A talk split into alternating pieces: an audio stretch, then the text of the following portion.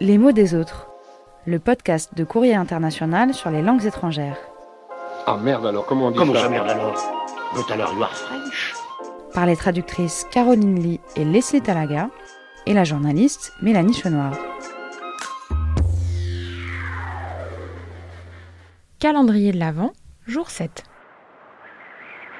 Un paysage enneigé et un ciel laiteux, une lumière diffuse, du vent et parfois des chutes de neige.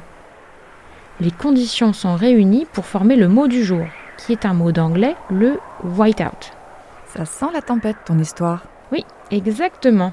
Le whiteout, c'est une visibilité réduite, une ligne d'horizon introuvable, l'absence totale de repères. Pour faire simple, c'est le terme à employer quand on n'y voit rien. L'anglais n'y va pas par quatre chemins et on pourrait traduire ce mot par il fait tout blanc. Il est calqué sur le terme blackout qu'on utilise quand on est plongé dans le noir à cause d'une coupure de courant. D'accord. Et whiteout, c'est la même chose que blizzard? Une chose est sûre, c'est une affaire de mauvais temps. Mais les météorologues des États-Unis sont précis. Pour eux, un blizzard, ce sont des chutes de neige pendant au moins 3 heures, des vents qui atteignent 55 km/h et une visibilité inférieure à 400 mètres. Ah oui, en effet. En même temps, on les comprend. Quand on enchaîne les tempêtes de neige pendant des mois, comme dans le nord-est américain, on finit par compter les nuances de blanc. Ah merde, il neige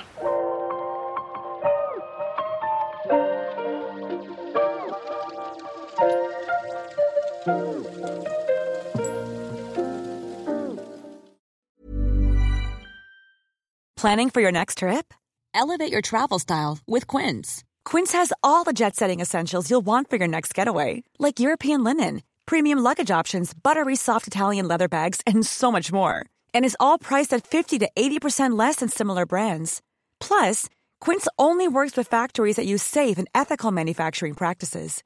Pack your bags with high-quality essentials you'll be wearing for vacations to come with Quince. Go to quince.com slash pack for free shipping and 365-day returns.